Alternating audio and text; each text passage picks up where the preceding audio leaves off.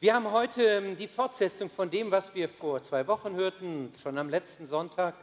Und ich möchte euch mit hineinnehmen auf einen Hügel, ähm, einen der sieben Hügel, auf denen Rom gegründet wurde, den Palatin. Das ist der Hügel, der in der Mitte ist.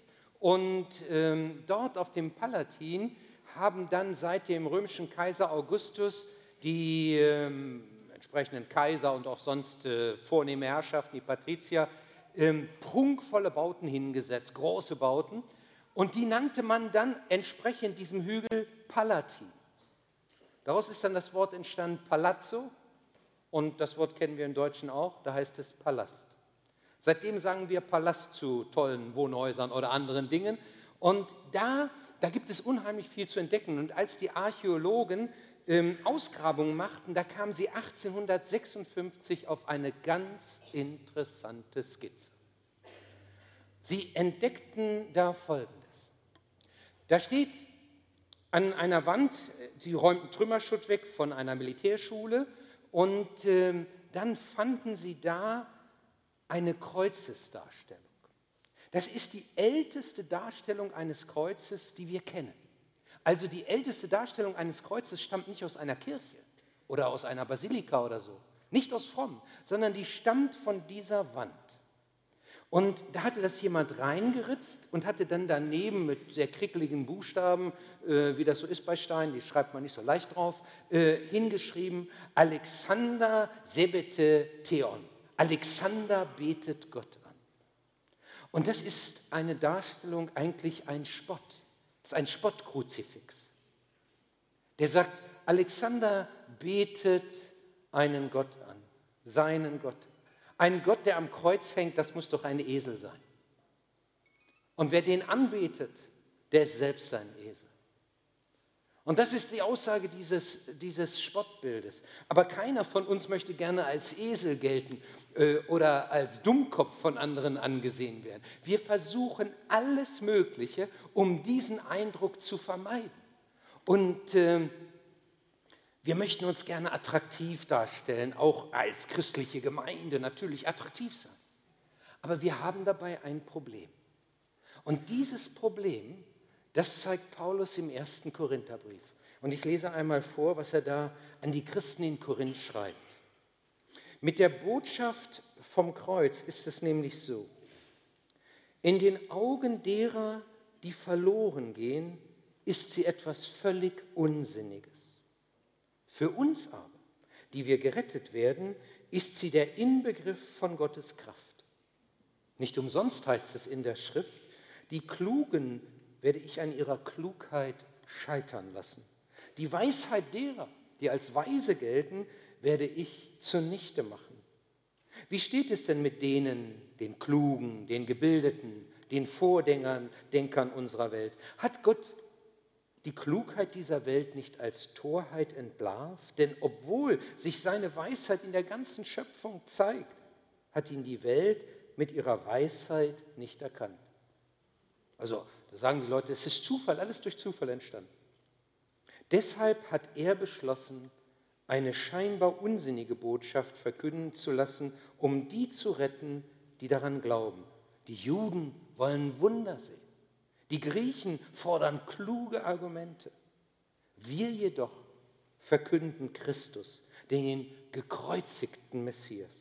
Für die Juden ist diese Botschaft eine Gotteslästerung und für die anderen Völker völliger Unsinn. Für die hingegen, die Gott berufen hat, Juden wie Nichtjuden, erweist sich Christus als Gotteskraft und Gottes Weisheit. Denn hinter dem scheinbar so widersinnigen Handeln Gottes steht eine Weisheit, die alle menschliche Weisheit übertrifft. Gottes vermeintliche Ohnmacht stellt alle menschliche Stärke in den Schatten. Wir wollen zusammen beten. Herr Jesus Christus, und so möchte ich dich bitten, dass du uns dieses Wort und das Geheimnis, das in diesem Wort steht, drinsteckt, nahe bringst, sodass wir begreifen, worum es in der Mitte des Glaubens geht. Hilf uns und öffne uns an diesem Morgen dafür. Öffne uns für dein Wort, öffne uns für dich, Herr Jesus Christus. Wir brauchen dich. Amen. Das, was Paulus hier ähm, ausdrückt, das könnte man auch so zusammenfassen, keine beeindruckende Predigt, keine beeindruckende Botschaft, aber eine von Gottes Kraft erfüllte Botschaft. Er sagt das hier so, mit der Botschaft vom Kreuz ist es nämlich so, in den Augen derer, die verloren gehen, ist sie etwas völlig Unsinniges. Menschen, die nicht an Jesus Christus glauben, sagt Paulus, die können damit überhaupt nichts anfangen. Dass ein von römischen Behörden unbekannter Jude aus Galiläa dort in Jerusalem gekreuzigt, der Retter der Menschheit sein soll, das, das, das leuchtet keinem Gebildeten ein. Einer, der so elend am Kreuz gescheitert ist, der soll die Menschheit retten. Ja bitte, womit denn? Womit denn?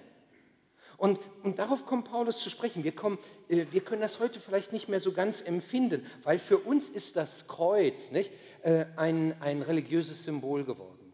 Und von daher empfinden wir nicht mehr das, was damals Menschen empfanden, wenn man vom Kreuz sprach. Nicht heute kann man ein nettes Kreuz, Silberkreuz oder dergleichen, nette Kette ähm, um den Hals tragen, sieht apart aus. Ne? Aber für die Menschen damals war das anders. Das war so, als wenn wir uns einen Galgen ums Kreuz hängen, um den Hals hängen würden. Als wenn wir hier in der Mitte einen Galgen auf dem Altar stehen hätten. Ein gekreuzigter in der Mitte, das ist, das ist Wahnsinn. Die haben empfunden, wenn man vom Kreuz sprach, das, was wir empfinden, wenn heute äh, die ES mit ihren Hinrichtungen Schrecken verbreitet, wo wir dann, wenn das in den Nachrichten kommt, nur angedeutet wird, sozusagen schon ähm, uns abwenden und sagen, oh, das, das löst Gefühle aus bei mir, die mag ich gar nicht haben. So empfanden die Menschen damals das Kreuz. Ein gekreuzigter in der Mitte. Ihr seid alle gekommen, um einen gekreuzigten zu ehren. Jedenfalls, wenn ihr an ihn glaubt. Das, das, das ging doch nicht in einen Kopf rein. Das ist doch Blödsinn, sagt Paulus. Einer, der am Kreuz verendet, soll der Retter der Welt sein. Gottes Sohn stirbt elend am Kreuz. Das soll eine beeindruckende Botschaft sein. Nein. Und das kann man auch nicht schönreden. Und wenn man das dennoch versucht, dann wird man genau das verpassen, worum es beim Kreuz vor allen Dingen geht. Aber dazu sage ich später mehr. Paulus führt das Ganze nämlich noch im Blick auf die Juden aus und er sagt, für die Juden war der Messias der, der Israel retten würde, der seine Israels Feinde besiegen würde, der ein neues Reich aufrichten würde. Der soll am Kreuz gestorben sein?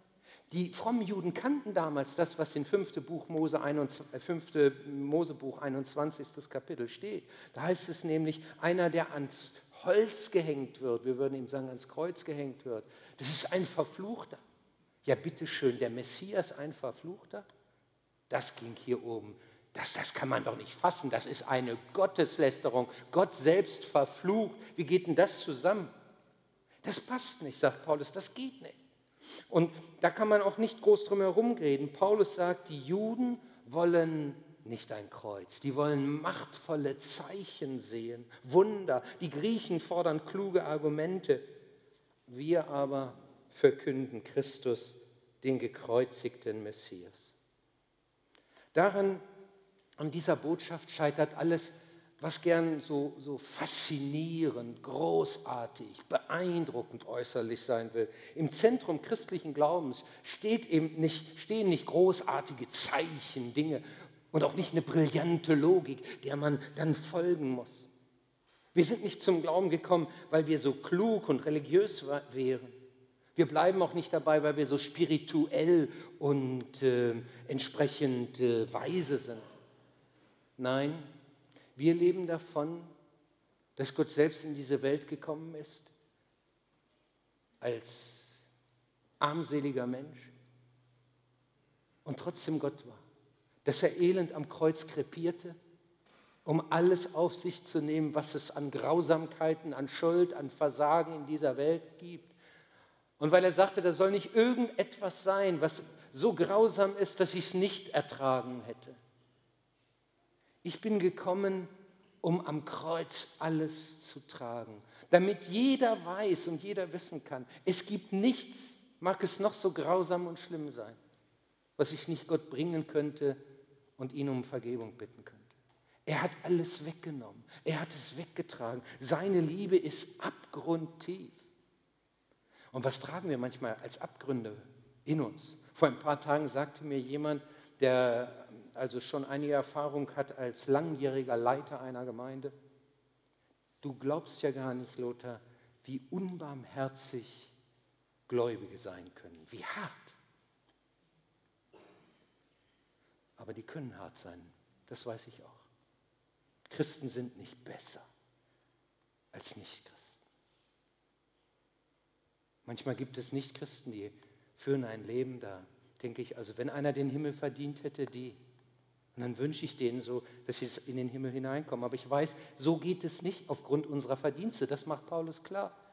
Und wenn hier einer ist, der sagt, da möchte ich hin zu Gott, für ewig bei Gott sein, dann wird es nicht so sein, dass, man, dass wir ihn beeindrucken könnten, so sehr beeindrucken könnten, dass er sagt, naja gut, du, du, du hast es geschafft.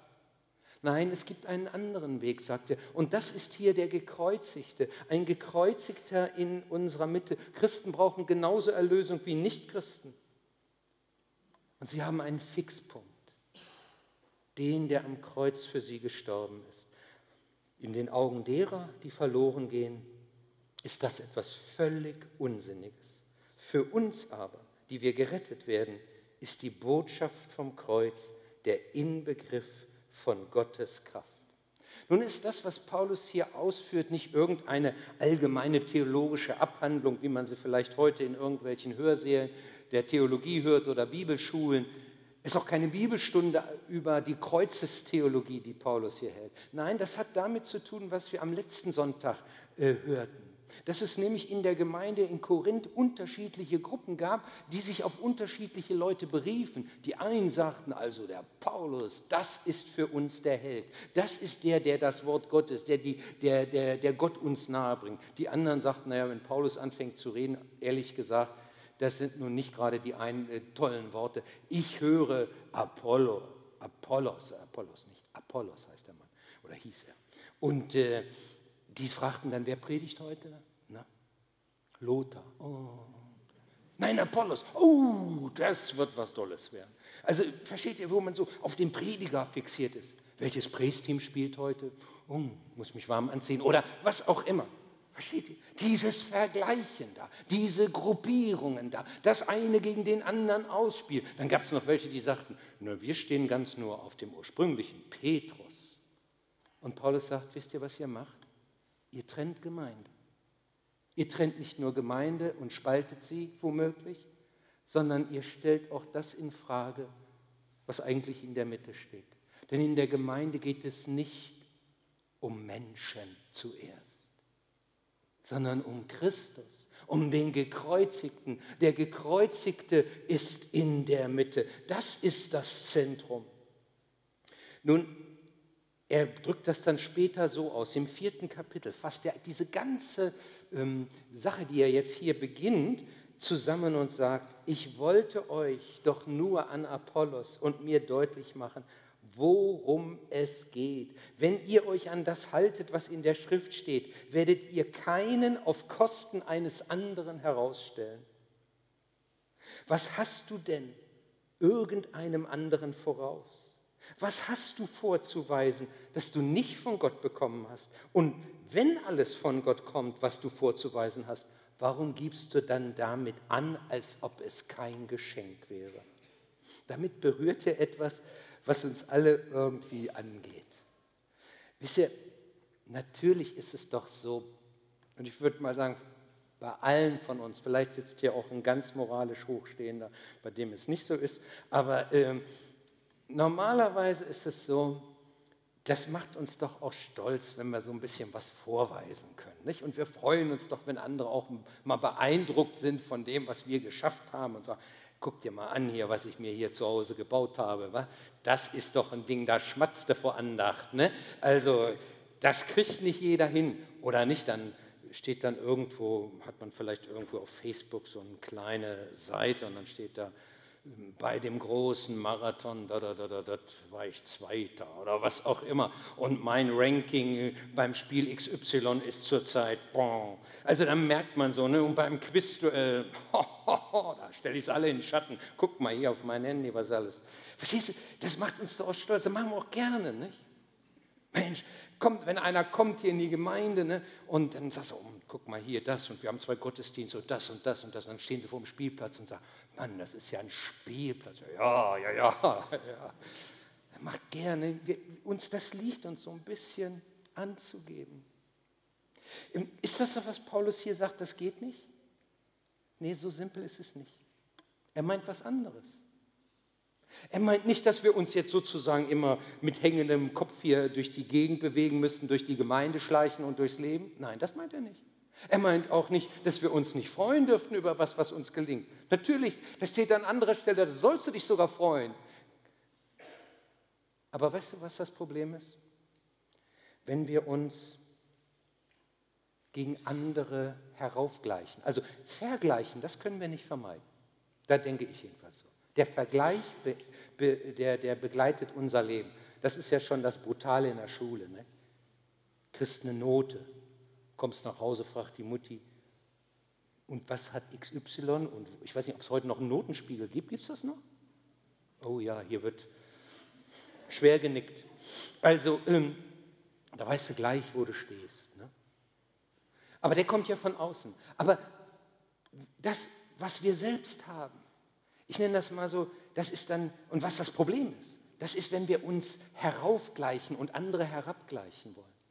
Man kann das auch anders ausdrücken. Das ist dieser 5 Zentimeter Komplex. Ne? High Heels. Also ähm, ähm, ich sage mal so, ein bisschen größer sein, als man ist und auf andere herabgucken kann. Das ist das Problem. Und ihr Lieben, wenn wir das machen, jetzt rede ich nicht von High Heels, sondern von einer inneren Haltung, dann dann haben wir das nicht begriffen, was uns im Grunde hält.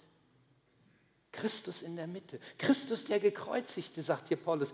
Was haben wir, das uns nicht von Gott geschenkt ist? An anderer Stelle sagt er, dass sich keiner gegen den anderen aufblase, nicht wie so ein Michelin-Männchen. Dass du denkst, boah, was bin ich für ein Kerl?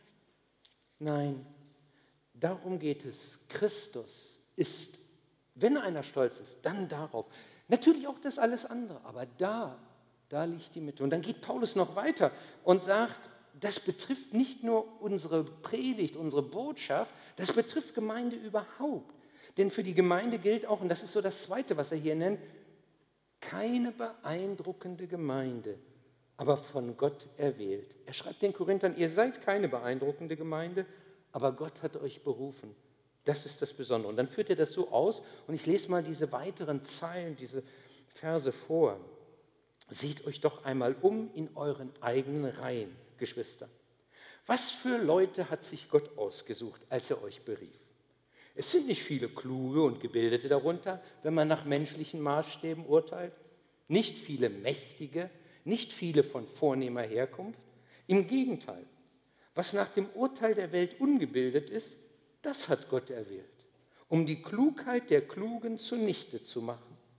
Und was nach dem Urteil der Welt schwach ist, das hat Gott erwählt, um die Stärke der Starken zunichte zu machen. Was in dieser Welt unbedeutend und verachtet ist und was bei den Menschen nichts gilt, das hat Gott erwählt, damit ans Licht kommt, wie nichtig das ist, was bei ihnen etwas gilt. Denn niemand soll Gott gegenüber mit vermeintlichen Vorzügen prahlen können. Ist es bei euch nicht genauso?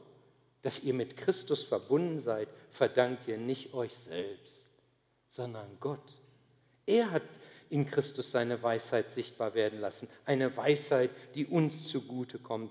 Denn Christus ist unsere Weisheit. Durch Christus gehören wir zu Gottes heiligem Volk und durch Christus sind wir erlöst. Wenn also, um es mit den Worten der Schrift zu sagen, jemand auf etwas stolz sein will, soll er auf den Herrn stolz sein.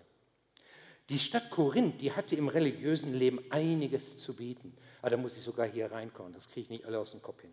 Ähm, um den Marktplatz herum waren der Tempel der Venus, der Tempel der Roma, ein Tyche- und, oder Hermestempel, das Heiligtum des Apollon. Das war allein 100 mal 40 Meter groß, mit hohen Säulen. Der Tempel der Hera, der Tempel der Octavia, der war nun noch größer, der Bereich. 120 mal 90 Meter, da passte mehr als ein Fußballfeld rein. Der Tempel der Athene, etwas weiter weg vom Marktplatz, das Zeus-Heiligtum, ein Heiligtum der Demeter und Chore, mehrere Aphrodite-Tempel und Heiligtümer. Kannst du dir vorstellen, wo sich die geistige Elite in Korinth damals vor allem traf? Jedenfalls nicht in der Gemeinde in Korinth. Das wird deutlich. Das schreibt hier Paulus. Wenn er, ich weiß nicht, wie der Gemeindesaal aussah. Der war direkt neben der Synagoge, wird in der Apostelgeschichte berichtet. Aber mit den Tempeln da konnte der bestimmt nicht mithalten. Ähm, das war nicht so eine ganz beeindruckende Sache, glaube ich. ich. Das erinnert mich an eine Urlaubserfahrung. Gretel und ich waren im Urlaub und wir wollten am Sonntag einen Gottesdienst besuchen, wo das gepredigt wird, was Paulus hier so beschreibt, Christus in der Mitte, der gekreuzigte Christus. Und äh, leider gab es in dieser Gegend nicht allzu viele Gemeinden, die das nun so wirklich in besonderer Weise taten. Und so mussten wir suchen, dann entdeckten wir auch eine Gemeinde, mussten in eine andere Stadt fahren. Ja, und da mussten wir erstmal die Gemeinde finden. Ganz am Rand der Stadt am Ende einer Straße, wo es wirklich nicht mehr weiterging, ein Wohnblock, ganz normaler Wohnblock. Unten in der ersten Etage äh, hatte man ein paar Wände versetzt, rausgenommen, damit man so ein bisschen mehr Raum hatte. Und wie das so ist, nicht? wenn du woanders äh, in eine Gemeinde gehst, vielleicht zum ersten Mal, du weißt nicht, wie lang ist der Weg und so weiter. Was passiert? Du kommst meistens zu früh an. Und das ist wie bei uns, nicht? Wenn wir hier einer fünf Minuten vor zwölf in den Gottesdienst kommt, dann hat er das Gefühl, heute sitzen hier nur fünf Mann und wahrscheinlich fällt der Gottesdienst aus. Die, die, die, die, die äh, wirklich äh, die Profis hier, Profibesucher unter uns, äh, die wissen, 12 Uhr, da wird nochmal gebimmelt und so, und dann kann ich immer noch langsam gehen. Also, aber wir kamen nun zu früh. Und dann saßen wir da in dieser Reihe, Stuhlreihe, und weil nur so wenig Leute da waren, alles recht klein und überschaubar, da konnten wir uns auch nicht so groß unterhalten. Normalerweise tauscht man sich dann aus, nicht wie das hier so gerade man empfindet und so weiter. Aber wenn wir geredet hätten, hatten wir das Gefühl, da können alle mithören, weil so wenig da waren. Und das wollten wir nun auch nicht gerade. Ich kann mich auch nicht mehr groß an das erinnern, äh, was da gepredigt wurde. Aber einen Gedanken, an den erinnere ich mich. Auch an das Gefühl, das ich damals hatte. Ich sagte mir, Lothar, wenn das die Gemeinde, die einzige christliche Gemeinde, weit und breit wäre, wo du am Sonntag zum Gottesdienst hingehen müsstest, was wäre dann? Wir kamen uns ja vor wie bestellt und nicht abgeholt. Ne? Und ähm, dann dachte ich, es muss etwas anderes sein. Es ist nicht beeindruckend äußerlich, was da war. Und doch saßen da Menschen, die an Jesus Christus glaubten. Und die Frage ist ja, was macht Gemeinde aus, wenn es nicht das Äußerliche ist? Paulus beschreibt ja hier die Gemeinde in Korinth und ich weiß nicht, wie wir reagieren würden, wenn Paulus uns hier in Matthäus so das direkt geschrieben hätte. Seht euch doch mal um in euren eigenen Reihen, Geschwister. Was hat Gott für Leute sich ausgesucht, als er euch berief? Es sind nicht viele kluge und gebildete darunter, wenn man nach menschlichen Maßstäben urteilt. Nicht viele mächtige, nicht viele von vornehmer, also besonderer Herkunft. Im Gegenteil. Was nach dem Urteil der Welt ungebildet ist, das hat Gott erwählt. Was in dieser Welt unbedeutend und verachtend ist und was bei den Menschen nichts gilt, das hat Gott erwählt. Also stellt euch vor, das hätte Paulus uns jetzt geschrieben. Was hätten wir gemacht? Hätten ihm vielleicht zurückgeschrieben, Paulus, also ganz so schlimm sieht es bei uns auch nicht aus. Wir haben ein paar Lehrer und ein paar haben auch im Beruf schon ein bisschen mehr erreicht und Akademiker und also, äh, also so, so stark ist das bei uns nicht. Was ist es, was Gemeinde ausmacht? Was ist es, was, was, was äh, zieht? Sind es beeindruckende Persön gesellschaftliche Persönlichkeiten oder beeindruckende Räumlichkeiten oder große Räumlichkeiten oder beeindruckende Programme, beeindruckende Gottesdienste? Natürlich ist das beeindruckend. Das weiß ich ja von mir selbst. Wenn ich in einen Gottesdienst komme, wo da ein paar tausend zusammen sind, wir haben jetzt in der nächsten Woche einen Willow Creek Kongress, da sind über 9000 Leute zusammen und wenn die singen, das ist, boah, das brandet dann. Das ist beeindruckend. Wenn man wohin kommt, wo, wo das alles durchgestylt ist, das ist beeindruckend. Aber ihr Lieben, be äußerlich beeindruckendes erreicht uns letztlich auch nur äußerlich. Wenn es dabei bleibt, ist es zu wenig. Dann haben wir nicht den Kern. Das Äußere soll etwas anderes transportieren. Christus, den gekreuzigten, soll den Kern transportieren, der uns erreicht. Es ist doch so, von jedem Gottesdienst oder fast jedem Gottesdienst, von jeder Predigt, wüsste ich doch danach, was es nochmal besser machen könnte. Das ist nicht perfekt. Da gibt es immer irgendwas, wo man denkt, na, das könnte man vielleicht noch ein bisschen stylen. Manchmal vielleicht nicht so viel, kann auch mal mehr sein. Aber es ist nicht das, was den Gottesdienst ausmacht. Es ist etwas anderes. Ich habe manchmal von Predigten, die, wenn man so nach rhetorischen oder äh, homiletischen, sagt man, Gesichtspunkten das betrachtet, äh, die nicht besonders waren, viel mehr mitgenommen als von anderen Predigten. Natürlich sehne ich mich nach Predigten, die mich auch äh, ein Stück geistig oder äh, geistlich mit Neuem versorgen. Aber das Entscheidende ist etwas anderes. Dass ich in dieser Predigt Christus als dem Gekreuzigten begegne. Manchmal war es ein Bibelwort, das ich gelesen habe, der Predigtext, und es war Peng. Ich dachte, ja, das ist es. Das ist es. Und auf einmal begreifst du, hey, Christus ist es, auf den es vor allen Dingen ankommt. Paulus sagt, was wesentlich ist, das drückt er so aus, dass Gott euch erwählt hat. Das Besondere bei euch ist, dass ihr mit Christus verbunden seid. Durch Christus gehören wir zu Gottes heiligem Volk. Durch Christus sind wir erlöst. Ich, ich möchte euch noch von einem anderen Gemeindebesuch einer fremden Gemeinde berichten. Auch im Urlaub kann man ja nur im Urlaub. Das ist ja die einzige Chance, wo ich hier mal rauskomme. Äh, also ähm, auch eine kleine Gemeinde der Praise nicht so wuchtig wie gerade eben. Bescheiden, Hausmittel, klein. Die Predigt, eine Lesepredigt. Jemand stand vorne und las einen christlichen Artikel aus einer, las einen, Zeitschrift, äh, aus, einen Artikel aus einer christlichen Zeitschrift vor. Ich dachte, ey, wann hast du zum letzten Mal eine richtige Lesepredigt gehört? Also richtig so vorgelesen. Konnte mich gar nicht erinnern. Natürlich habe ich mich auch da gefragt, was wäre es, wenn du hier immer hingehen würdest? Würde ich vielleicht das eine oder andere vermissen? Kann sein. Wahrscheinlich. Aber etwas anderes spürte ich. Eine sehr authentische Christusbeziehung bei den Menschen, die da waren. Auch in den Gesprächen nachher. Man merkte, sie lieben Christus. Und sie leben Christus. Der Gekreuzigte war in ihrer Mitte. Und dann dachte ich, das ist es. Das ist es. Ist nun, wenn man so sagt, Hauptsache Christus lieben und alles andere Äußere ist dann egal? Ist das dann so? Nein.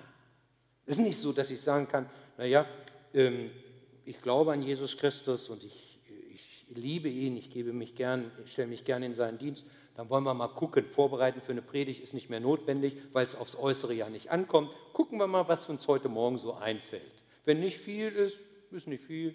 Oder das Praise-Team, ihr kommt hierher und sagt, naja, mal gucken. Nee, das geht nicht.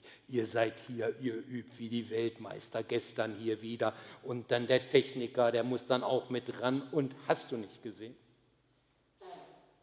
Das bleibt uns ja trotzdem nicht erspart. Das ist nicht unwichtig. Bitte nicht so verstehen dann hat man es wieder nicht verstanden. Fällt man auf der anderen Seite vom Pferd. Nein, nein, nein. Aber wir wissen, all das, was wir hier haben, das ist nur das äußere Gefäß. Das muss etwas anderes transportieren. Und das ist entscheidend. Christus da drin. Wenn wir hier später hier, heilig, heilig, das Lamm Gottes. Dass wir das transportieren. Da kann der Preis uns mit helfen und dienen. Aber er ist nur das, das Gefährt, das Werkzeug dazu. Dass wir das begreifen. Christus ist es, von dem wir leben. Christus ist es, von dem wir alles haben dürfen. Was Christus treibt, das bleibt. Seht ihr, Gottesdienste, da gibt es immer irgendwas anderes zu verbessern und Predigten auch genug. Aber bei einem gibt es nichts zu verbessern. An Christus, der mit uns geht. An Christus, der für uns da ist. Deswegen sagt Paulus hier, ihr sollt nicht mit vermeintlichen Vorzügen prahlen. Bildet euch nichts auf euch selbst ein. Was habt ihr was ihr, nicht, was ihr euch selbst verdankt. Wenn ihr auf etwas stolz sein wollt, dann auf Jesus Christus, den Herrn. Und so, so ist das auch für uns. Ihr Lieben, das, was uns hier zusammenschweißt und wofür wir alles tun sollen, ist, dass dieser Gekreuzigte in unserer Mitte sichtbar wird. Und vor allen Dingen sichtbar wird durch unser Leben durch die Art, wie wir ihm nachfolgen. Und dann, dann soll all das andere hier und all das andere hier, das mit fördern, das mit tragen. Aber wenn das alles toll wäre, aber Christus in der Mitte nicht gefüllt da ist, dann haben wir nichts erreicht. Denn wenn wir hier nach Hause gehen und in die Krise kommen, dann hilft uns nicht ein großer Bohai. Nicht tolle Worte. Dann brauchen wir Christus, der an unserer Seite ist. Und wenn wir mal vor Gott stehen, dann brauchen wir Christus, der für uns da ist. Christus ist die Mitte. Nichts anderes. Ihr Lieben, lasst uns beten. Herr Jesus Christus, wir danken dir, dass du der Herr bist und dass du uns unsagbar lebst. Was haben wir, was wir nicht von dir hätten? Du bist der, der alles getan hat, um in unser Leben hineinzukommen, um uns mit Gott in Verbindung zu bringen, um uns zu retten für eine Ewigkeit. Und so bitten wir dich, lass das in uns, dieses Wissen, diese Gewissheit sich immer weiter ausbreiten. Amen.